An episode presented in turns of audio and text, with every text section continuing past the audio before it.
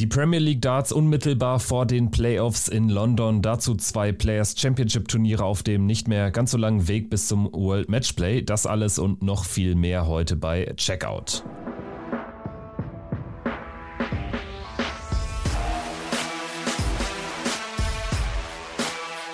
Hier ist Checkout, der Darts Podcast mit Kevin Schulte und Christian Rüdiger. Hallo und herzlich willkommen. Checkout der Darts Podcast powered by Sport 1. Ungewohnt späte Veröffentlichung in dieser Woche. Sorry dafür, aber es war terminlich einfach nicht anders möglich. Wir entschädigen euch aber mit einer Sonderfolge Free for All. In dieser Woche das vorneweg, also Freitag, habt ihr eine neue Folge im Podcatcher eures Vertrauens. Nicht nur bei Patreon, sondern für alle. Das heißt, ihr müsst jetzt nur, ja gut, zweimal schlafen, dann gibt schon die nächste Folge. Das machen wir natürlich, weil die Premier League jetzt ähm, mit ihrem großen Play Playoff-Abend vor der Tür steht und um euch da so ein bisschen äh, zu entschädigen. Gut, soweit die Vorrede. Ich freue mich jetzt erstmal auf die heutige Ausgabe, aber ich bin Kevin Schulte und begrüße Christian Rüdiger. Hi. Grüß dich, Kevin. Hallo. Für Austausch über die Folgen hinaus äh, schaut gerne in unseren Discord-Kanal vorbei. Link dazu ist in der Folgenbeschreibung. Darüber hinaus danke fürs äh, Verständnis an alle Patreon-Supporter, dass wir letzte Woche Donnerstagnacht nach der Premier League keine Folge mehr aufnehmen konnten. Jetzt, wo die Premier League äh, quasi vorbei ist, haben wir aber schon mega viele Ideen wirklich für Sonderfolgen in den nächsten Wochen am Start. Ab 3 Euro im Monat bekommt ihr da die volle Dröhnung Checkout. So, Christian, die Premier League ist das perfekte Stichwort. Lass uns sprechen über den 16 16. und letzten Spieltag der Ligaphase am vergangenen Donnerstag in Aberdeen. Es ging ja um die Frage, wer würde hinter Gervin Price, Michael Smith und Michael van Gerven in die Playoffs einziehen. Am Ende ist es Johnny Clayton geworden. Das war allerdings kein Ruhmesblatt für ihn. Nein, das überhaupt nicht. Ähm, aber trotzdem, für den Spannungsbogen war diese Niederlage von Clayton, alle Clayton-Fans da mal ganz kurz weghören oder nicht böse sein auf mich, war diese Niederlage gegen Aspinall zu Beginn im Viertelfinale auch ganz gut, weil damit wusste man, Clayton hat verloren, der Kampf um die Playoffs ist an diesem Abend noch nicht entschieden. Aber Aspinall musste eben danach nochmal liefern und das hat er dann eben nicht so ganz geschafft gegen äh, Gervin Price, ist dann im Halbfinale ausgeschieden und ja, der Waliser war an diesem Abend der beste Freund seines Landsmanns gewesen, Johnny Clayton. Also klar, es war kein Ruhmesblatt für Clayton, ähm, aber trotzdem muss man ja sagen, die Playoffs hat Espinel jetzt nicht an diesem Abend verloren, sondern man muss ja alle 16 Spieltage, 16 Wochen zusammenfassen und da steht eben dann Clayton ja in der Tabelle vor äh, Nathan Aspinall und dann muss man auch sagen, hat er es auch ein Stück weit mehr verdient als äh, Aspinall. Ja, er hat einfach diesen einen Tagessieg mehr errungen. Das war ja wirklich eine extrem gute Phase, die Johnny Clayton hatte in der Mitte dieser Premier League Liga Phase und dementsprechend äh, hat er sich so dann in die Playoffs gerettet, ist jetzt zum dritten Mal in der Premier League dabei und zum dritten Mal steht er unter den Top 4. Also das ist auch eine echt richtig starke Leistung. Kommen wir nochmal jetzt äh, detaillierter auf diesen Abend von Aberdeen zu sprechen. Aberdeen, drittgrößte Stadt in Schottland. Das Publikum, würde ich sagen, war relativ äh, sportorientiert, nicht nur, sagen wir, erlebnisorientiert unterwegs, relativ ruhig. Es gab allerdings dann so ein paar Ausreißer ins Negative, denn es wurden ein paar Spieler ausgebuht, darunter auch Nathan Aspinall in seinem Halbfinale gegen Gavin Price. Das war ja letztendlich dann das entscheidende Spiel. Also es war ganz generell irgendwie ein kurioser Abend, natürlich dann auch bedingt durch das äh, verletzungsbedingte Aus von Michael van Gerven. Ich durfte ja bei Sport 1 kommentieren, man wusste dann lange nicht, was ist äh, Phase und dann musste ich so ein bisschen spontan überbrücken. Also es war echt ein bisschen chaotisch, kann man sagen, aber äh, auch im positiven Sinne trotzdem trotzdem Spaß gemacht. Ja, das ist am Ende auch Sport, gerade dann im Live-Betrieb. Da kann immer etwas passieren und dann muss man ja sich dann eben auch mal auf alle Eventualitäten einstellen, auch wenn man die vielleicht dann zu Beginn nicht so auf dem Zettel hat. Ich glaube, niemand hat damit gerechnet, dass äh, Van Gerven diesen Abend beginnt, aber ihn dann auch nicht weiterführen kann. Und genauso wie du das sagst, es war ein Abend mit vielen verschiedenen Facetten. Klar kann man ihn mit dem Wort komisch beschreiben, weil du hast es schon angesprochen, diese Pfiffe Kämpfe gegen Aspinall, dann dass Van Gerven verletzungsbedingt äh, nicht mehr im Halbfinale antreten kann, dass Dimitri Vandenberg, der in der gesamten Saison eigentlich nichts äh, Spezielles produziert hat, dann diesen Abend gewinnt. Und man muss ja dann auch irgendwie sagen, der einzige Spieler, der dann nicht drei Matches gewinnen musste, sondern irgendwie nur zwei, weil Van Gerven ja im Halbfinale nicht antreten konnte. Also da waren schon viele Dinge dabei und am Ende muss man ja sagen, der Kampf um die Playoffs war natürlich das über alles ähm, schwebende Thema zwischen Clayton und ähm, Aspinall, aber auch unter anderem mit der Verletzung von Van Gerven hatte der Abend viele, viele Gesprächsthemen. Lass uns äh, die Partien mal peu à peu durchgehen. Es begann ja mit dem klaren 6 zu 2 Sieg von Gavin Price gegen Peter Wright. Ich denke, das können wir kurz machen. Das war dann auch in der Höhe ein verdienter Sieg und wir kommen jetzt zum spannendsten Spiel der Viertelfinalbegegnungen zu sprechen. Johnny Clayton verliert gegen Nathan Espinel mit 1 zu 6. Also das war schon wild und nach dem Sieg konnte man wirklich dann mit allem rechnen, weil Nathan Espinel natürlich auch wirklich brilliert hat. Zeitweise Johnny Clayton wurde total outgescored.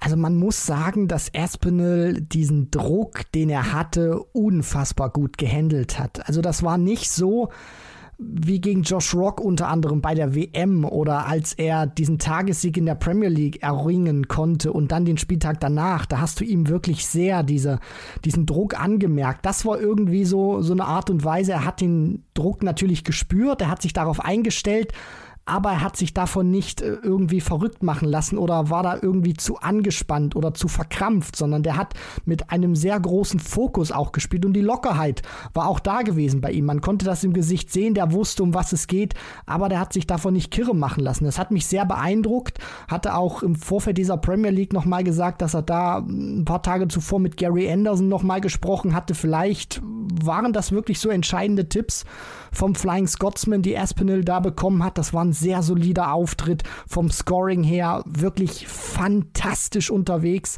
Das kann man nicht anders sagen. Und Clayton, ja, da muss man einfach sagen, wenn der die 160 nicht abräumt, äh, dann geht er wahrscheinlich mit einem Whitebosh da raus. Das war jetzt nicht eine Glanzleistung von The Ferret gewesen.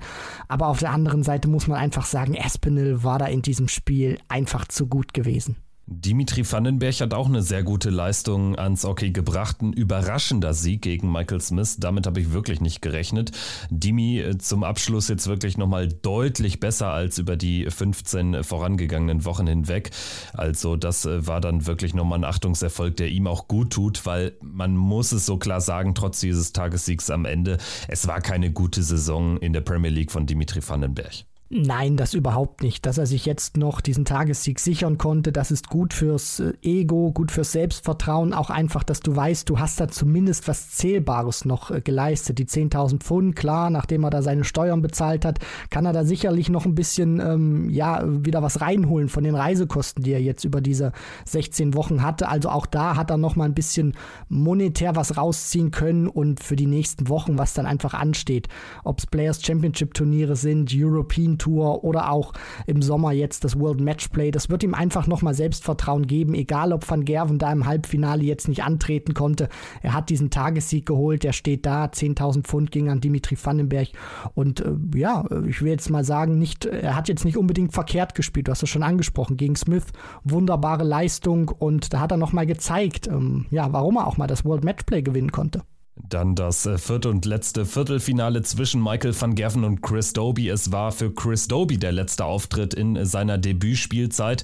Am Ende rutscht er, weil Dimi den ganzen Abend gewinnt, dann eben noch von Platz 6 auf 7 ab in der Tabelle. Das äh, wird seinen Leistungen eher nicht gerecht. Es war jetzt allerdings gegen Michael van Gerven dann nicht das, was er über weite Strecken hat spielen können. Also er konnte ihn lange nicht fordern. Van Gerven geht 5 zu 0 in Führung und dann zieht er sich die Schulterverletzung zu und braucht dann etliche Matchstarts und äh, viele Lecks, um irgendwie noch über die Ziellinie zu gehen. Also zeitweise hatte man das Gefühl, er verliert das ganze Ding noch. Ne? Also Chris Toby ist da nochmal ordentlich zurückgekommen, aber eben auch bedingt durch die vielen Fehler von Michael van Gerven. Ja, man muss ja auch sagen, das war nicht unbedingt ähm, ja förderlich, dass Van Gerven dann diese Verletzung am Arm hatte. Irgendwas am Muskel muss das wohl gewesen sein. Er hatte das einen Tag später erklärt, wo er eigentlich eine Exhibition hätte spielen sollen, da trotzdem dann am Start war, zwar nicht gespielt hat, aber einfach um den Fans etwas zu geben, weil er ja für die Veranstaltung gebucht war, Autogramme geschrieben hat, Fotos gemacht hat. Das muss man ihm wirklich in allen Ehren halten. Also Van Gerven ist da auch einer, der für das Publikum auch da ist, auch wenn er oftmals für seine Aussagen oder für seine Art und Weise, wie er dann auch mal die Emotionen rauslässt, kritisiert wird. Aber ich finde, das ist schon ein feiner Sportsmann. Und kommen wir da mal jetzt zum Sportlichen in dieser Partie, wie du schon sagst. Der hat ja Chris Doby überrollt. Das war eine fantastische Partie von Van Gerven, der zwischenzeitlich bei 108 Punkten im Schnitt pro Aufnahme stand. Und dann ja, kommt da irgendwas rein in die Schulter, dann spürt er irgendwann diesen Schmerz und man hat es ihm angesehen. Also jeder Dart hat dann zwischenzeitlich hat er das Gesicht verzogen oder zumindest die Mundwinkel und er hat sich dann einfach durchgebissen. Also der hätte das, glaube ich, schon ganz gerne dann irgendwie mit einem 6-0 oder 6-1 über die Bühne gebracht, weil du spürst diesen Schmerz.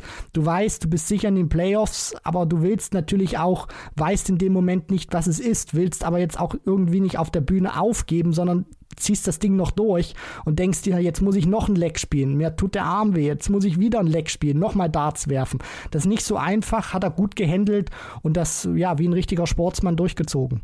Schauen wir jetzt auf Halbfinale Nummer 1. Es war das entscheidende Match um den Einzug in die Playoffs.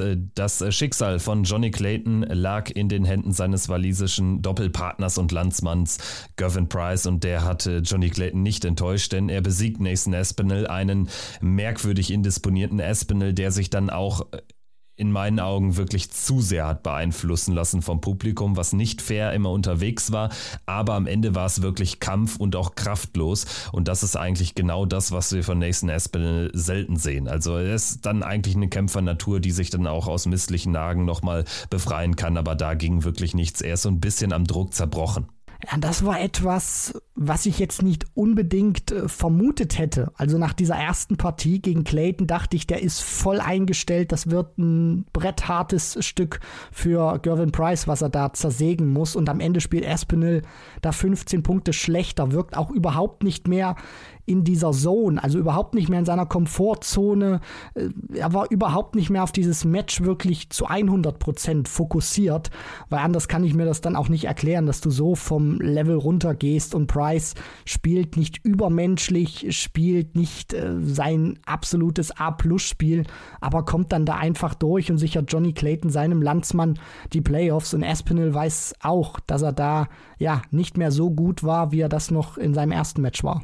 Danach gab es dann eben die angesprochene Verwirrung, weil es nicht weiterging. Michael van Gerven hat noch ausgebullt, so wurde hinterher deutlich. Danach aber gesagt, er wird jetzt nicht antreten gegen äh, Dimitri Vandenberg. Äh, es wird auch die richtige Entscheidung gewesen sein, denn es ging ja jetzt auch um nichts mehr. Und äh, Dimitri Vandenberg ist somit dann kampflos ins Endspiel eingezogen und hat dort dann in diesem ja, kuriosen Endspiel, was irgendwie zu dem ganzen Abend gepasst hat, gegen Gavin Price tatsächlich auch noch gewonnen mit 6 zu 5 am Ende. Sieben Legs lang gab es nur Breaks. Ja, du, du sprichst es an. Verrückte Partie am Ende, ähm, wo man dachte, okay, jetzt Price vielleicht nochmal so zum Abschluss, ist er nochmal richtig gierig, richtig gallig darauf, sich mit so einem Tagessieg in die Playoffs zu verabschieden.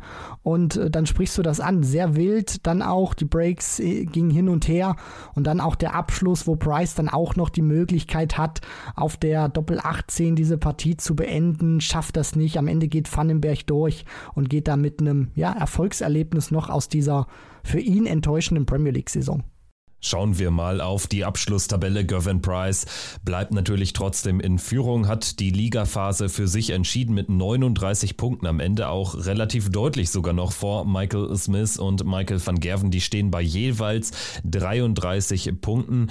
Gavin Price trotzdem ein Zähler schlechter übrigens als Johnny Clayton vor einem Jahr. Der hatte tatsächlich sogar 40 Punkte und das ist ja jetzt der einzige Vergleichswert, weil erst seit dem letzten Jahr die Premier League in diesem Modus stattfindet. Also Smith und und Van Gerven auf den Plätzen 2 und 3 werden dann in London also gegeneinander antreten. Heißt auch, Michael Smith darf anfangen und dürfte in einem Decider, in einem möglichen 19. Leg anwerfen. So hat es die PDC jedenfalls vor Beginn der Premier League-Saison äh, klar gemacht. Also es wird in den Halbfinalspielen von London nicht extra ausgebullt. Das heißt, Smith darf anfangen gegen Van Gerven und im ersten Halbfinale Price natürlich gegen Johnny Clayton. Ja, kann man jetzt äh, sicherlich drüber diskutieren, will das jetzt hier auch nicht ausarten lassen, ob das eine gute Regelung ist oder nicht. Ähm, auf der anderen Seite darf man jetzt auch nicht vergessen, Smith hat sich diesen zweiten Platz gesichert vor Van Gerven. Das heißt, der hat sich praktisch über 16 Wochen jetzt erarbeitet, dass er dieses Match beginnen darf. Ob das jetzt wirklich ein Vorteil sein wird, das werden einfach dann auch die Playoffs zeigen, das wird der Matchverlauf zeigen, gerade auch die Anfangsphase, ob es da von Gerven auch gelingt, mal ein wichtiges Break zu setzen oder ob Smith da irgendwie auch mit seinem eigenen Anwurf äh, ja weiterhin äh, diese, dieses Ungleichgewicht sozusagen halten kann, dass er eben den Vorteil hat gegenüber Van Gerven. Mal schauen, aber insgesamt muss ich sagen, bin ich ja äh, sehr froh über diese Konstellation jetzt in den Playoffs. Ich meine, Price gegen Clayton und Smith gegen Van Gerven, das ist einfach mega gut. Ich glaube auch, dass wir jetzt so, Stand jetzt, vielleicht sogar die besten Playoffs seit 2017 erleben, wo damals ähm, ja auch unter anderem Phil Taylor gespielt hat gegen äh, Peter Wright. Also das waren auch sehr dramatische Playoffs, die, wie ich damals fand. Und jetzt hier, ähm, finde ich, ist ein wunderbares Line-up, Kevin, oder? Wie siehst du das? Auf jeden Fall, es ist das äh, verdiente Line-up einer Premier League-Saison, die auch immer so ein bisschen zäh ist, weil es super lange dauert. Am Ende haben wir jetzt aber erstmals auch wirklich die, die absoluten Topspieler dann in den Playoffs dabei. Also es gibt auch keinen, der sich jetzt ähm, so eine totale Auszeit genommen hat. Es war ja relativ früh klar, dass zum Beispiel Peter Wright nicht ansatzweise die Form hat, über 16 Wochen hier ein Kandidat für die Playoffs zu sein. Dementsprechend auch Chris Doby, Dimitri Vandenberg hatte man alle nicht so auf dem Zettel. Ich würde sagen, wir haben uns dann relativ schnell dann auch ähm, festgelegt, dass es dann am Ende Clayton macht, als es dann klar war, dass Smith, Clayton und ähm, Espinel äh, die Plätze 3 und 4 unter sich ausmachen würden. Ich würde gerne nochmal den Bully Boy hervorheben wollen mit diesen drei Tagessiegen in Folge. Das war wirklich richtig, richtig stark, dass er am Ende überhaupt nicht mehr zittern musste und sogar noch Zweiter geworden ist. Davon war ja auch nicht auszugehen. Aber wir haben jetzt in der O2 am Donnerstag wirklich Top-Partien und gerade auch dieses walisische Duell ist ja schon durchaus interessant. Ne? Also man hat jetzt Gervin Price, der die Ligaphase wirklich äh, zeitweise dominiert hat, gegen Johnny Clayton, der aber die höchste Checkout-Quote von allen hat. Johnny Clayton, der einzige Spieler von den acht, der über 40 Prozent steht und da sogar bei Firn 44 Prozent deutlich vor dem Rest. Also wenn er da einen guten Touch hat und auf die Doppelfelder dann wirklich das ein oder andere High-Finish mitnimmt, dann hat er auch die Möglichkeit, die große Überraschung äh, zu schaffen gegen Gervin Price, auch wenn natürlich die Favoritenrolle dann schon klar auf den Schultern von äh, Gervin Price liegt von der aktuellen Form her widerspreche ich dir überhaupt nicht, dass Price da der Favorit ist. Trotzdem darf man nicht vergessen, es ist wie gesagt nur ein Abend und Johnny Clayton, das weißt du auch, äh, Kevin, das würdest du auch bestätigen, ist ja überhaupt auch keine Laufkundschaft, der ehemalige äh, Premier League Champion. Und was für mich auch immer so interessant ist oder warum es diese Konstellation dann auch so interessant macht, also Smith gegen Van Gerven und dann auch Price gegen Clayton, ist, dass Clayton ja auch einer ist, der in so einer Partie wirklich, wo es auf einen Abend ankommt, immer verdammt gefährlich ist. Das hat er bei seinem Triumph 2021 gezeigt, als er Van Gerven da ausschalten konnte und auch jetzt. Ich meine, Clayton hat sich nochmal Selbstvertrauen gesammelt am Wochenende, weil er ein Players Championship Turnier gewinnen konnte. Das war auch nochmal wichtig für ihn, hat gezeigt, auch mit diesen zwei Tagessiegen, die er in der Premier League erringen konnte, dass er weiterhin auch diesen Touch hat. Klar nicht diese überragende Form wie 2021, wo er da vier große TV-Turniere gewinnen konnte, aber dem musst du einfach alles zutrauen und ähm, ja, dieser starke Run von Price, der ist jetzt ab diesem Moment im Prinzip nichts mehr wert. Von Platz 1 kann er sich nichts kaufen. Jetzt muss er einfach durchziehen und gucken, dass er diesen Clayton aus dem Weg räumt. Das wird schwierig. Also die Playoffs, die, die werden heiß und für mich wirklich vom Line-Up her, als wir damals Van Gerven, Anderson, Taylor und Wright hatten, das Beste, was wir seit 2017 bekommen. Gervin Price steht mit einer 4 zu 1 Bilanz gegen Johnny Clayton wirklich sehr gut da. Also hat in den direkten Duellen jetzt in der Premier League Saison sehr gut ausgesehen gegen, gegen seinen Landsmann, aber auch Michael van Gerven gegen Michael Smith. Da haben wir insgesamt vier Spiele schon erlebt, der beiden, und drei davon hat da Michael Smith gewonnen. Also hier würde dann der Bully Boy auch vorne liegen, wenn man darauf vertrauen würde. Ich glaube, dass äh, die äh, Schulterverletzung, was auch immer es genau genau jetzt äh, gewesen ist. Michael van Gerven hat ja zu meiner Überraschung dann am Wochenende sogar auch schon gespielt. Also auch nicht nur die Exhibition einen Tag später, die du angesprochen hast, sondern auch direkt dann kompetitiv bei den Players Championships. Da dachte ich eigentlich am Donnerstag, das würde er jetzt sausen lassen. Also dementsprechend scheint es nicht so schlimm gewesen zu sein. Und trotzdem, ja, irgendwie sehe ich ihn nicht unbedingt vorne, wenn es hier um die Titelverteidigung geht. Also wenn ich mich auf ein Finale einigen müsste, dann wäre es eher Price gegen Smith tatsächlich. Er hat ein deutlich schwereres Programm, als das noch im vergangenen Jahr der Fall war, als er da gegen James Wade nicht diesen Druck über das gesamte Match hatte, weil Wade einfach auch nicht in die Triple reingekommen ist, nicht genug Druck mitgeben konnte. Klar, gegen Cullen wissen wir alle, der hatte den Matchstart ganz knapp vorbeigesetzt. An der Doppel 16 war es die heiße Kiste gewesen. Nur jetzt muss er eben äh, drei große Major Champions ähm, aus dem Weg räumen, beziehungsweise es könnten drei große Major Champions sein. Smith, ehemaliger oder aktueller Weltmeister, dann Price, ehemaliger Weltmeister oder Clayton, dann eben Ex-Grand Prix oder Premier League Champion. Also das wird hart hart für Van Gerven. Ich bin auch wie du erstmal optimistisch gestimmt, dass er da wirklich bei annähernd 100 Prozent ist, weil sonst hätte er jetzt auch das Players Championship Wochenende nicht gespielt, hatte am Freitag bei dieser Exhibition dann nochmal bei seinem ähm, ja, ähm, Kollegen Phil Bars, bei dem Interviewer da gesagt, wo er die Exhibition ausgelassen hat, um einfach nur Autogramme zu schreiben, dass er nicht genau wusste oder nicht so genau weiß, was das jetzt irgendwie war, ob das einfach ein Muskel, der sich dazugezogen hat. Es war eine Vorsichtsmaßnahme und er wird auch ähm, gucken, ob er die Players Championship Turniere spielen kann. Sollte er da irgendwas äh, spüren, wird er das nicht machen, weil er die Playoffs einfach da nicht riskieren möchte. Er wird da auf jeden Fall dabei sein und deswegen denke ich mal, ist es nicht allzu schlimm bei Van Gerven und für mich ist es verdammt schwierig auszumachen, wer das äh, ziehen wird. Aber da du dich ja auch schon festgelegt hast, glaube ich, dass wir in diesem Jahr Gervin Price ganz oben sehen werden. Ich glaube einfach, diese Saison jetzt, die er gespielt hat, das war ein Breakout in der Premier League, wo es bislang noch nicht so lief.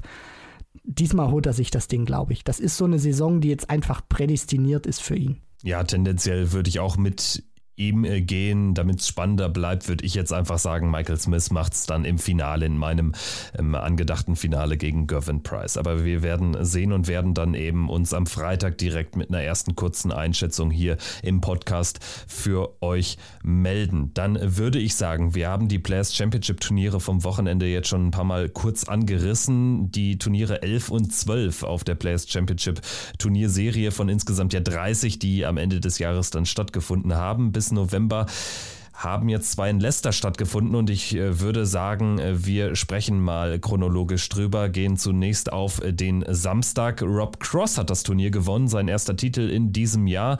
Ein ganz wichtiger auf dem Weg zum World Cup of Darts. Wir haben dieses spannende Rennen um den zweiten Platz neben Michael Smith da jetzt schon häufiger beobachtet und mit diesem Wochenende hat sich Rob Cross jetzt absetzen können. Luke Humphreys braucht am nächsten Wochenende, an diesem Wochenende in Sindelfingen, das ist die letzte Möglichkeit, Möglichkeit, tatsächlich schon den Turniersieg, um Rob Cross noch abfangen zu können.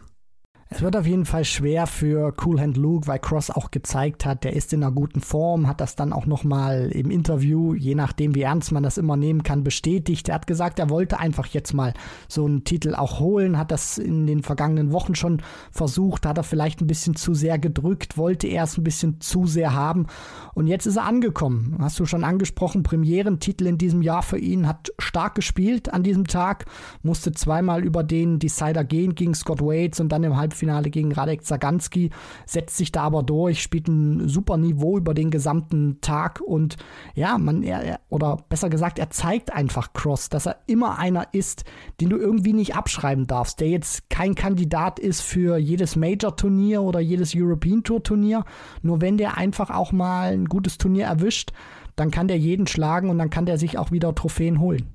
Rob Cross, äh, das finde ich noch interessant, hat auf äh, dem Weg zum Turniersieg nicht einen einzigen Spieler aus den Top 32 schlagen müssen. Also äh, so einen Lauf erlebt man dann auch selten, soll aber seinen Triumph wirklich nicht schmälern. Es waren richtig, richtig gute Auftritte dabei, es waren enge Spiele dabei, es waren aber vor allen Dingen dann eben auch viele Spieler gegen ihn in den späten Runden, die wir so häufig ähm, nicht sehen dann in der Turnierphase, beziehungsweise noch nie gesehen haben. Zum ersten Mal in einem Finale stand eben nämlich Mike De Decker, der verliert dieses Endspiel am Ende mit 8 zu 3 und trotzdem für den Belgier ein Riesenerfolg. Und ein Riesenerfolg war es auch für den von dir angesprochenen Polen Radek Saganski, ein Pole, der in Irland lebt und am Ende hier im Halbfinale steht. Völlig aus dem Nichts hätte fast jetzt an diesem Wochenende noch Christoph Kitschuk äh, das äh, Ticket für den World Cup streitig gemacht an der Seite von Christoph Ratajski. Also das war schon Vogelwild, dass Radek Saganski hier solche Darts auspackt. Das habe ich noch nie von ihm gesehen. Ja, das bestätigt aber auch irgendwie immer das, was wir auch so sagen, dass jeder an so einem Tag, wenn er ein gutes Händchen hat, da auch gefühlt jeden schlagen kann oder auch mal so einen tiefen Run hinlegen kann. Deswegen ist das auch immer wieder, wenn wir über die Deutschen sprechen, egal wer es ist, äh, nehmen wir jetzt mal Martin Schindler vielleicht ein bisschen raus, weil das ja der ja formstärkste ist oder der, der konstanter zumindest abliefert. Aber wenn wir jetzt mal so über die anderen dann auch sprechen, Ricardo Pietreczko, Flo Hempel, Pascal Ruprecht oder auch Daniel Klose, das sind ja alle Spieler, das zeigt jetzt auch wieder so ein Radek Zaganski, du kannst einfach mal so einen richtig tiefen Run haben an so einem Tag. Spiel richtig gute Darts. Ich meine, wenn du dir die Tourcard erspielst, dann musst du Darts spielen können. Dann musst du richtig gut Darts spielen können. Anders kommst du an äh, so eine Tourcard nicht mehr heran, beziehungsweise kannst sie dir nicht erarbeiten. Deswegen, äh, ja, zeigt das auch wieder am Beispiel von Zaganski. Man muss da wirklich jeden auf der Rechnung haben. Und bei Mike de Decker hat mich dieser Finaleinzug auch überrascht, ähm, weil das ja für ihn eine eher untypische Jahreszeit ist, um gut zu spielen. Der ist ja eigentlich erst ein paar Monate später dran, Kevin.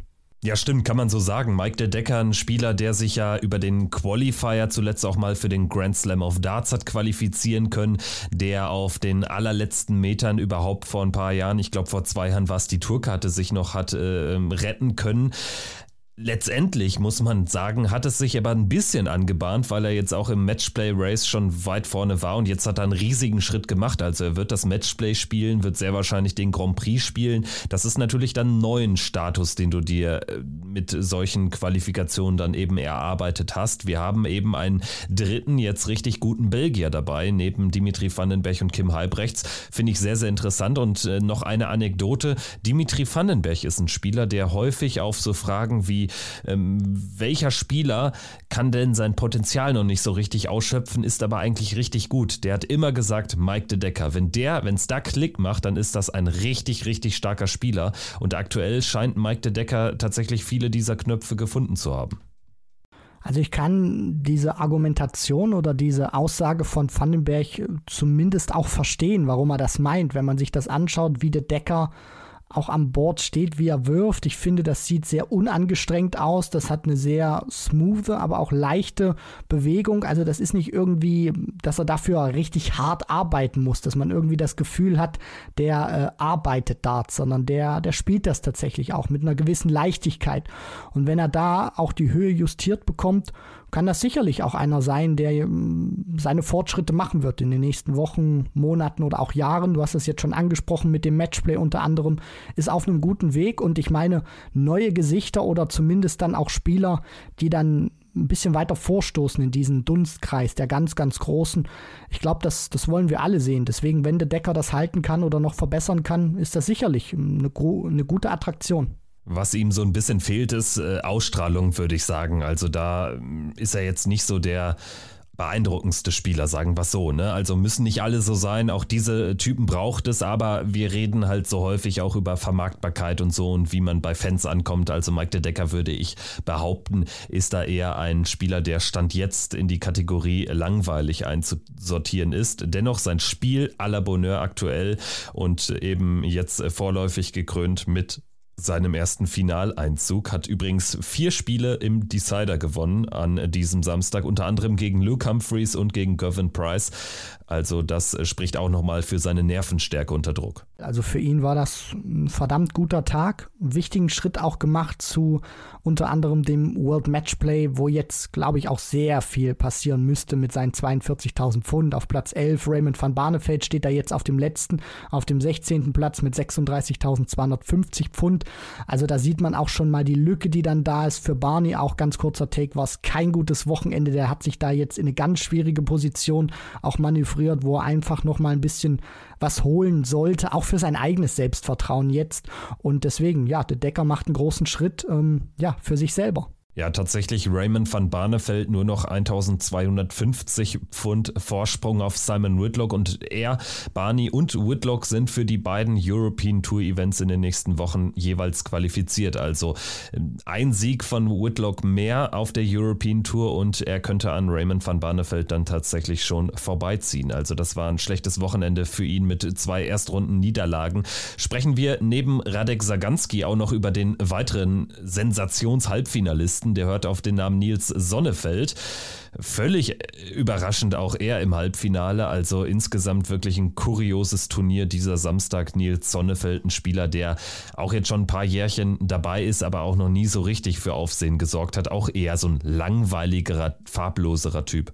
Ja, man muss ja auch sagen, man hatte ihm, glaube ich, ein bisschen mehr zugetraut vor ein paar Jahren, als er sich da auch die Tourcard erspielen konnte, wo man dachte, okay, junger Typ, ich meine, der ist jetzt immer noch äh, brutal jung, aber Niederländer, vielleicht kommt da jetzt auch mal wieder einer nach, aber der hat das nicht so wirklich halten können bislang, hat sicherlich den ein oder anderen guten Moment auch mal, auch auf einer TV-Bühne, wo er dann mal zeigt, was er leisten kann, nur er bekommt es eben dauerhaft nicht hin. Das war jetzt mal wieder ein guter Schritt für ihn, der ihm auch viel Selbstvertrauen geben wird. Klar, schlägt jetzt nicht die absolute Elite, wenn man sich seine Gegner anschaut. Trotzdem ein Spieler aus seiner Kategorie stand jetzt, dem ist das vollkommen egal. Der sagt sich einfach Halbfinale Players Championship, das nehme ich mit, das ist ein verdammt gutes Ergebnis und ich glaube, so wird er das auch einordnen. Kommen wir noch ganz kurz auf Michael van Gerven zu sprechen. Der ist in der ersten Runde rausgegangen, allerdings keine Nachwirkungen äh, von seiner Verletzung vom Donnerstag zu spüren. Hat überraschend gegen Boris Kritschmer verloren, aber es war ein Spiel auf sehr hohem Niveau. Die deutschen Spieler, über die müssen wir auch noch sprechen, die hatten in ihren Erstrundenpartien auch fast allesamt ein hohes Niveau an den Tag gelegt und äh, am Ende sind fünf der sechs Spieler auch weitergekommen. Gabriel Clemens, Martin Schindler, Ricardo Pietreczko, Flo Hempel und und Daniel Klose. Allerdings gehen alle dann auch in der zweiten Runde direkt raus. Also gerade Gaga oder Martin gegen Kevin Dötz, respektive Vincent van der Voort, haben sich da mehr ausgerechnet. Flo Hempel verliert gegen Rob Cross, okay. Daniel Klose gegen Kevin Burness, das ist dann natürlich ein Zweitrundenspiel, das musst du eigentlich gewinnen. Ne? Das ist so voll die Kragenweite.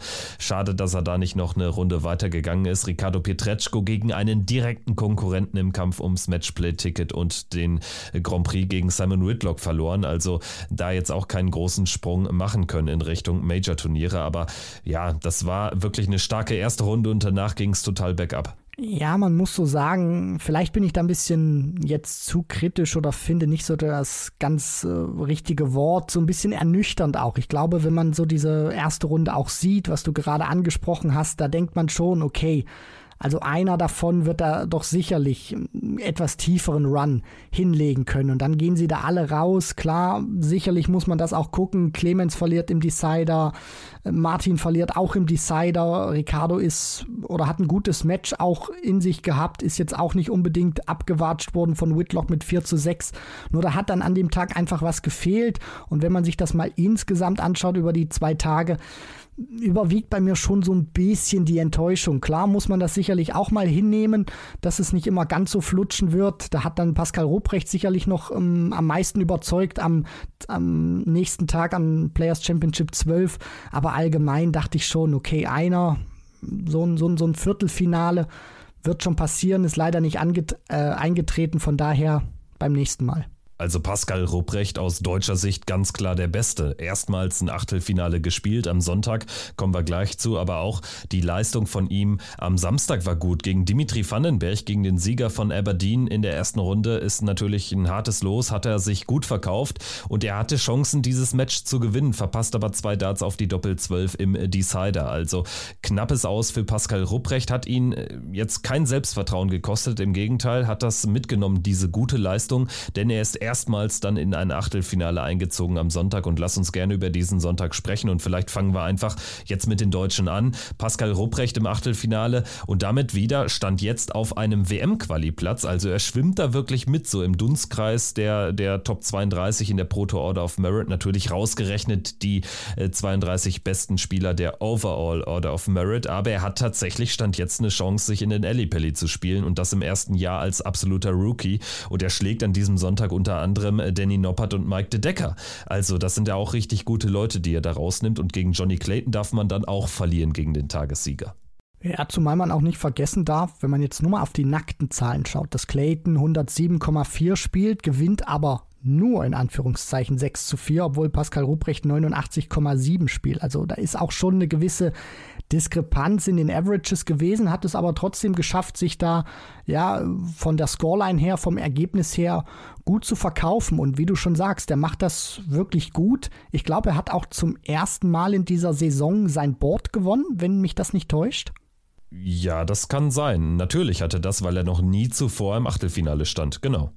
Genau, und da äh, sieht man auch, das ist eine gute Entwicklung, die er nimmt, reißt jetzt nicht sofort Bäume aus, aber, und das ist etwas, was man auch bei ihm registriert und was ich auch wahrnehme, der hat ganz wenige Schwankungen. Also du kannst so sein Spiel wirklich auf einem Niveau einordnen, ohne dass er jetzt mal irgendwie richtig abbricht oder so. Dann hat er immer wieder Matches auch dabei, wo er dann noch mal ein bisschen besser spielt und das gefällt mir. Er gewinnt auch wirklich gut Matches dann bei den Players Championship Turnieren, schafft es auch immer wieder seine erste Runde zu überstehen. Jetzt war es mal ein tieferer Run, aber vor allem auch so diese Konstanz, die er bislang mitbringt. Nicht nur von den Ergebnissen, sondern auch von den Averages her das macht einen sehr guten Eindruck. Ja, ich würde sogar ganz deutlich sagen, klar, er reißt keine Bäume aus, aber äh, womit will man es vergleichen? Mit Josh Rock? Ja gut, da sieht dann jeder alt aus, ne? Also Pascal Rupprecht hat ein überragendes erstes halbes Jahr gespielt, wenn man bedenkt, dass wir den vor einem Jahr nicht kannten. Also wenn man es so formuliert, finde ich ähm, auch dann so ein Wochenende regelrecht beeindruckend. Ne? Also ich ähm, würde nämlich auch sagen, was echt krass ist, dass er kaum Ausreißer so richtig nach unten hat. Jetzt auch nichts total nach oben. Ne? Also es ist jetzt auch noch kein absolut, äh, ähm, kein, kein 115er Average dabei irgendwie oder so, so ein Tagesaverage, wo er irgendwie jenseits der, der 100 immer spielt.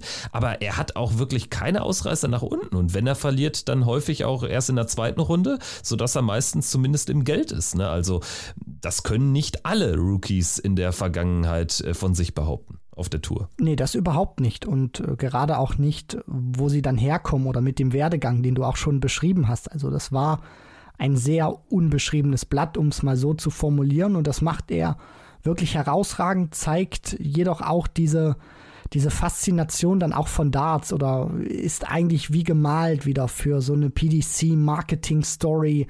Kommt zur Q-School, meldet euch an, bei, eu, bei uns werden eure Träume wahr. Also das ist einfach wieder so, eine, so ein Moment, auch der dann irgendwie kreiert wird, ohne jetzt groß übertreiben zu wollen, der dann einfach wieder, ja, für die, für die äh, Struktur zumindest bei der PDC spricht, dass man eben mit der Q-School so eine Basis auch hat, wo jeder hingehen kann, wenn er das Alter von 16 Jahren hat, um dann eben sich eine Tourcard erspielen zu können. Ansonsten aus deutscher Sicht nur ein bisschen besser als am Vortag zumindest gelaufen für Gabriel Clemens. Der ist ins Bordfinale gekommen, hat dann gegen Boris Kritschmer verloren in Runde 3. Martin Schindler erneut raus in der zweiten Runde gegen Darren Webster. Auch ein Spiel, was er eigentlich nicht verlieren darf. Äh, Flo Hempel wiederum in der ersten Runde raus gegen Martin Schindler im deutsch-deutschen Duell. Daniel Klose verliert gegen Mike de Decker und Ricardo Pietreczko ebenfalls in Runde 1 raus gegen Kevin Dötz. Für Ricardo kein gutes Wochenende, nur, 705, äh, nur 750 Pfund eingespielt durch einen Sieg am ersten Tag und das wirft ihn jetzt natürlich in den Major Races zurück. Gut, ich würde sagen, damit können wir den Haken hinter die Deutschen machen. Schauen ansonsten nochmal ganz kurz so auf die wichtigsten Leute an diesem Sonntag. Natürlich Johnny Clayton mit äh, dem äh, Erfolg. Er gewinnt im äh, Finale gegen Josh Rock mit 8 zu 5. Josh Rock, der also erneut ein Finale spielt, dieses aber nicht gewinnen kann. Im Halbfinale ist es ein 7 zu 6 Sieg für Johnny Clayton gegen Damon Hatter. Er musste auch gegen Jürgen van der Velde zittern mit 6-5. Also es war jetzt auch kein Turnier, wo es einfach war für Johnny Clayton, aber wie soll das auch sein? Nur hinten raus dann auch einfach bärenstark, ne? so zurückzukommen nach diesem Donnerstag, wo es ja wirklich schlecht lief gegen Nathan Espinel. Das ist der ultimative Confidence Boost, den er da nochmal bekommt. Für mich auch, oder aus Sicht von Clayton, besser gesagt, finde ich, dass es wichtiger ist, dass er diesen letzten Tag gewinnen konnte und nicht umgekehrt. Also nicht, dass er Players Championship 11 gewinnt und dann irgendwie früh ausscheidet bei PC 12 und Cross dann eben PC 12 gewinnt, sondern dass er genau mit diesem Turnier sich jetzt auch Richtung Playoffs verabschiedet und dieses ultimative Siegesgefühl auch hat und weiß, er hat gute Darts gespielt, er hat kritische Momente überstanden, hat da dem Druck standgehalten, hat dann im Finale einen ja, hervorragenden Josh Rock dann auch geschlagen, der sich immer mehr jetzt auch findet in diesem Jahr, der immer mehr ankommt, der sich immer mehr auch etabliert. Also das wird Clayton richtig geschmeckt haben. Josh Rock hat an diesem Sonntag Gary Anderson besiegt und Michael van Gerven. Also wirklich ein herausragendes äh, Turnier von ihm. Dann Boris Kritschmer, der erstmals in einem Viertelfinale steht, auch er prallt an Rock ab und Andrew Gilding für ihn war dann auch im Halbfinale Endstation. Das war eine ganz kuriose Szene, weil er dann irgendwie dachte bei dem siebten, bei dem sechsten Leck, was Rock gewinnt, dass es das äh, schon gewesen sei und er will ihm dann die Hand geben und Andrew Gilding war dann eben nicht bewusst in dem Moment, dass er im Halbfinale First to Seven gespielt wird. Aber Andrew Gilding muss man auch erwähnen, sehr stabil an diesem Wochenende, ist auch ganz, ganz sicher jetzt bei den nächsten Major-Turnieren dabei. Also Andrew Gilding ist auch ein Spieler, der tatsächlich weiter klettern wird. Ähm, auch jetzt die nächsten fast zwei Jahre, also bis zu den UK Open 2025, sieht es für Andrew Gilding ganz gut aus.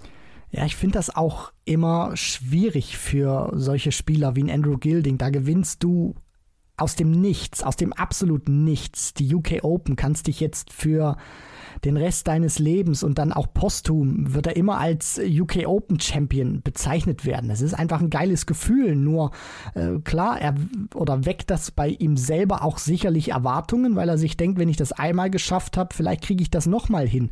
Nur das ist nicht so einfach, dann auch in den darauffolgenden Wochen und Monaten gute Ergebnisse und auch konstant gute Ergebnisse abzuliefern, weil die Leute dich auch immer ein bisschen mit anderem Auge sehen. Der ist jetzt für alle Zeiten ein UK Open Champion. Und deswegen finde ich, war das auch ein gutes Wochenende, wie du schon gesagt hast, was er da gespielt hat. Ähm, auch Joe Cullen, finde ich, findet sich jetzt immer mehr, nachdem er für die Premier League nicht nominiert wurde, zweimal Viertelfinale gespielt. Und ja, also ich finde, das, das äh, war, ein, war ein gutes Wochenende für viele verschiedene Spieler, aber auch für Andrew Gilding wichtig, dann auch wieder eine gewisse Stabilität auch reinzubekommen. Machen wir es rund, würde ich sagen, mit den Österreichern. Da immerhin äh, positiv zu erwähnen, dass alle drei, also Roby und Rusty und auch Mensur, mindestens ein Spiel gewonnen haben an diesem Wochenende. Mensur einmal in der dritten Runde und Roby auch in der dritten Runde. Rusty einmal immerhin in der zweiten Runde. Das sah ja auch schon mal schlechter aus. Man ist ja dann auch über die äh, kleinen Brötchen aus österreichischer Sicht aktuell froh, denn so richtig gut läuft es da weiterhin für keinen der drei.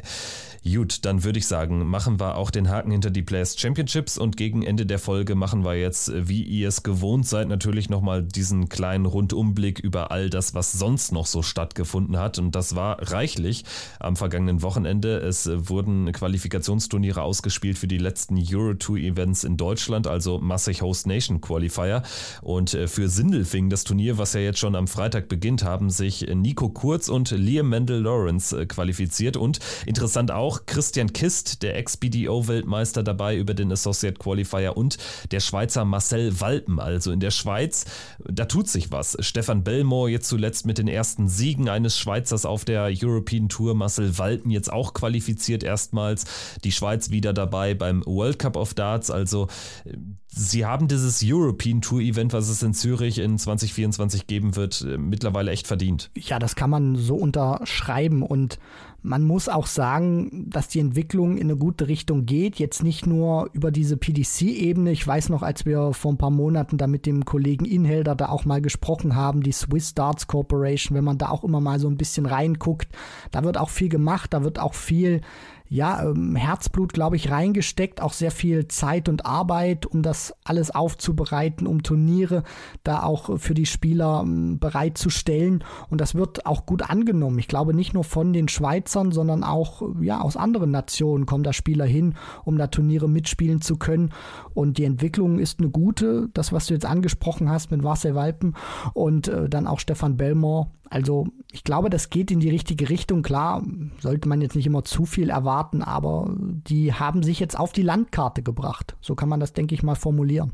Auf der Landkarte, auf der Darts-Landkarte ist auch Liam Mendel Lawrence mittlerweile zu verorten. Das ist wirklich beeindruckend, was der jetzt in seinem ersten Jahr, wo er jetzt wirklich antreten darf, äh, spielt. Dort hat, hatte sich ja zuletzt schon für zwei Euro-Tours äh, qualifiziert, dort, dort, jeweils auch eine Runde gewonnen und jetzt äh, für Sindelfing eben wieder die Quali geschafft. Und auch für Trier hat er es ins, ins Feld geschafft, genauso wie Fabian Herz als zweiter Deutscher. Ansonsten ist mir da noch aufgefallen in der Quali Nico Springer mit mit 2 zu 5 rausgegangen gegen Marcel Althaus. Also auch äh, Marcel da mit immer besseren äh, Leistungen dann auch gegen solche Spieler. Für Nico Springer insgesamt kein gutes Wochenende gewesen, hat sich eben äh, nicht qualifizieren können für die European Tour. Ja, das sind sicherlich für ihn auch Rückschläge oder ein Wochenende, was nicht ganz nach Fahrplan verlaufen ist. Auf der anderen Seite zeigt es auch, dass diese Konkurrenz sehr groß ist. Also das spielt sich gefühlt so jedes Jahr immer neuer Spieler rein. Jetzt mit Liam Mendel Lawrence, den man jetzt nicht so auf dieser ganz großen ähm, ja, ähm, Karte hatte, der wird jetzt immer mehr auch zum Faktor, macht das gut. Äh, Marcel, den du auch schon angesprochen hast, hat immer wieder richtig gute Leistung auch dabei, schlägt auch etablierte Namen, äh, wie jetzt mit Nico Springer. Also da sind auch viele dabei, die da auch mal durchgehen können an so einem Tag oder an, an so einem Turnier. Das ist schön zu sehen, auch für die Breite. Und ähm, ja, äh, vielleicht schafft es dann auch einer von denen in den kommenden Jahren den Schritt dann zur PDC, um sich dann auch endgültig die Tourcard zu sichern. Wir machen das Ganze noch komplett. Nico Kurz hat nämlich noch eine zweite Quali geschafft und zwar für das Turnier in Jena im September. Und wir haben einen deutschen Debütanten auf der European Tour und zwar Danny Tessmann aus Berlin, der es schon lange probiert hat, immer mal wieder auch Q-School alles mitgenommen hat und sich jetzt erstmal hat qualifizieren können für ein European Tour Event. Ganz kurz, Kevin, weißt du, was ja? mir zu Danny Tessmann einfällt? Stimmt. Ja. Ich lasse dir Vortritt, aber es handelt, glaube ich, von einem Event Anfang des Jahres 2020 in Berlin, oder? Genau, bevor oder kurz bevor Covid ähm, über uns hereingeprasselt ist, waren wir ja noch zu dieser schicken Exhibition damals gewesen. Mit Rob Cross unter anderem auch, ähm, mit Mark Webster, mit äh, Christo Reyes, wo auch John McDonald dabei war. Und Gervin Price. Gervin Price, genau, richtig. Äh, Hugh Ware unter anderem auch. Und da hat Danny Tessmann für die Deutschen mitgespielt und hat dann nach seinem Match seiner damals noch äh, Lebensgefährtin einen Heiratsantrag gemacht. Vor allen Fans im Hofbräu. Ja, gut, dass du das erwähnst. Das hatte ich fast vergessen. Das war ein kleines heimliches Highlight an diesem wirklich sehr, sehr runden, kurzweiligen Abend von Berlin, kurz bevor Corona kam. Genau. Gut, dass du sagst. Also Danny Tessmann in Jena dabei. Dann würde ich sagen, gehen wir einmal kurz über den großen Teich, schauen mal, was in Nordamerika passiert ist, denn die Nordamerika-Turnierserie, also für die Spieler aus den USA und Kanada, die hat angefangen. Die ersten drei von insgesamt zwölf Turnieren bis zur Weltmeisterschaft haben stattgefunden. Wir haben drei interessante Sieger. Einmal Jacob Womack, sagt mir bislang eigentlich gar nichts. Dann Alex Spellman, den kann man kennen und Leonard Gates, den kennt natürlich jeder. Aber insgesamt zeigt sich oder hat sich an diesem Wochenende gezeigt, wie viele Spieler da auch richtig kompetitiv unterwegs sind und es gibt da gar nicht mehr so die klaren Favoriten. So ein Danny Baggish zum Beispiel nicht gut abgeschnitten, ein Danny Lorby auch nicht, ein David Cameron, der Kanadier. Ähm, für sie alle lief es da nicht so gut. Also ich bin da mal ganz ehrlich, mache jetzt auch die Schatulle mal so ein bisschen größer auf. Ich bin unglaublich gespannt auf die nächsten Jahre, auch Jahrzehnte, weil ich glaube, dass dieser nordamerikanische Raum, speziell dann auch die USA und Kanada, genauso wie der asiatische äh, Bereich, unfassbares Potenzial haben. Und man sieht das auch immer an dieser äh, North American Tour oder dann auch die Turniere, die dort gespielt sind. Das ist ein richtig gutes Feld, wo nicht nur die bekannten Namen oder etablierten Namen dann sich auch immer vorne tummeln. Ich glaube, das ist ein großer Markt, der auch weiterhin noch viel vom E-Dart dominiert wird. Aber da gehen auch viele jetzt, denke ich mal, ein bisschen intensiver zum Stil dort auch rüber, auch weil die PDC da auch sicherlich einen guten Rahmen setzt mit diesem Event, unter anderem im Madison Square Garden auch, was man äh, da veranstalten konnte. Also da ist ein Rahmen sicherlich gut gesetzt und ich glaube auch, dass da einer mal so ein bisschen größer auch in den nächsten Jahren, Jahrzehnten hervorstechen kann. Und man sieht das einfach. Ein schönes, ähm, ja, gutes Feld, wo man jetzt nicht immer so die Favoriten alleine nur vom Ablesen ausmachen kann. Geht ja dann jetzt auch für die ganz großen PDC-Jungs nach New York, denn schon Nächstes Wochenende, am 2. und 3. Juni, findet das US Darts Masters, das World Series Event im Madison Square Garden in New York statt. Michael van Gerven, Michael Smith lassen ja auch deswegen jetzt äh, Sindelfing aus. Die sind schon eine Woche früher zum Urlaub machen in New York mit der Familie. Das ähm, ist sicherlich auch verständlich. Also das dann auch immer so ein kleines Highlight dann für die äh, PDC-Stars und natürlich auch für die Local Heroes. Und da hat auch die Qualifikation für stattgefunden für das Event. Äh, Jeff Smith, Matt Campbell, Campbell, Jules Van Dong, das sind ja die drei äh, Spieler aus dem nordamerikanischen Raum mit Tourkarte, die hatten ihr Ticket schon sicher. Dazu dann Alex Bellman als äh, Continental Cup-Sieger im vergangenen Jahr und Jim Long, den kennen wir auch äh, von vergangenen Weltmeisterschaften als Finalist der Cross-Border Challenge, ein Turnier ähm, für Amerikaner und US, äh, für, für Kanadier und US-Amerikaner, was vor ein paar Wochen stattgefunden hat. Und äh, es wurden noch drei Quali-Startplätze ausgespielt und äh, Baggish, Lobby, ich habe die Namen genannt, Cameron, Jacob Taylor aber auch, aber auch Leonard Gates, sie sind alle da nicht durchgekommen. Stattdessen haben wir da jetzt Spieler dabei wie Jason Brandon, JT Davis oder Jake McMillan, die ich alle nicht kenne. Die spielen dann auch die Nordamerika-Meisterschaft. Da geht es dann immerhin um einen WM-Platz und äh, um äh, das Ticket für den Grand Slam. Und da ist jetzt natürlich die allseits beliebte Diskussion wieder, sollte man so viele Plätze über einen Qualifier, über einen Eintages-Qualifier ausspielen? Ich verstehe diese Debatte ehrlich gesagt nicht, denn Baggish, Lobby, Gates, Cameron etc. pp., sie hatten ja alle die Chance, sich genauso dafür zu qualifizieren. Bin ich bei dir. Die Bedingungen sind am Ende für alle gleich und ich glaube jetzt auch nicht, dass dieser ähm, amerikanische Raum dann auch irgendwie ja so eine so eine Dominator-Show irgendwie wäre oder werden würde. Ich glaube, die haben sich so oft auch schon auf Turnieren gesehen, die haben so oft gegeneinander gezockt, sicherlich auch viel im EDART-Bereich. Nur ich würde jetzt nicht irgendwie sagen, dass dann etabliertere Namen, wenn man jetzt da eine Turnierserie dann auch spielt oder man jetzt nicht so diesen Bestandteil hat von diesen Eintages-Qualifiern, dass da bestimmte Spieler alles in Grund und Boden dominieren. Das zeigen ja auch diese Qualifier. Wenn du es an einem Tag schaffen kannst, dann kannst du das auch ähm, über eine Turnierserie machen, weil man da ja auch nicht vergessen darf, geht es ja auch im Prinzip dann immer wieder über verschiedene Tage, über verschiedene Rhythmen, dann auch ähm, ja in diesen Tabellenkonstellationen weiter. Deswegen äh, dieser amerikanische Markt, der hat sehr viel Potenzial und ich glaube, dadurch sieht man auch noch ein bisschen mehr Gesichter, die man vielleicht nicht so sehen würde. Gut, dann würde ich sagen, beenden wir auch diesen Ritt über die Kontinente und gehen jetzt nochmal zurück nach Europa, schauen ganz kurz nochmal zum Abschluss auf die Vorschau für diese Woche. Wir haben, wie gesagt, am Donnerstag natürlich allseits bekannt den Abschluss der Premier League mit den Playoffs in London, inklusive Podcast-Sonderfolge, die für euch dann am Freitag bereitsteht.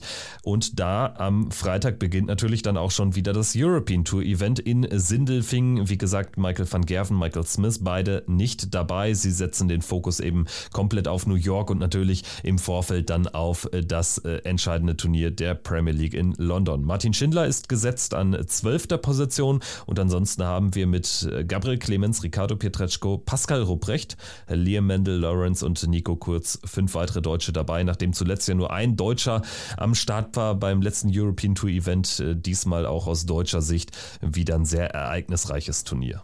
Ja, ich bin auf jeden Fall äh, gespannt, Kevin, was das wird da im Glaspalast äh, von Sindelfing. Ähm, bin auch mal auf die Auslosung äh, jetzt gespannt für die erste Runde, wie das sich dann auch ähm, dort abspielen wird, ob Raymond van Barneveld wieder so ein hartes Los bekommt, also ob da auch die Tradition sozusagen aufrechterhalten wird. Bin auch mal gespannt, wie es die deutschen Vertreter treffen wird. Freue mich auf dieses Turnier und ja, dieser Blick, erste Runde, der wird wahrscheinlich wieder herrlich ausgewogen, unausgewogen sein. Das soll es gewesen sein. Mit diesen Eindrücken verabschieden wir uns für heute. Wir melden uns dann, wie gesagt, am Freitag schon. Gibt also eine Folge extra als kleine Entschädigung dafür, dass ihr auf diese Ausgabe so lange habt warten müssen. Danke fürs Zuhören. Das war Checkout, der Darts Podcast powered by Sport 1. Danke dir, Christian.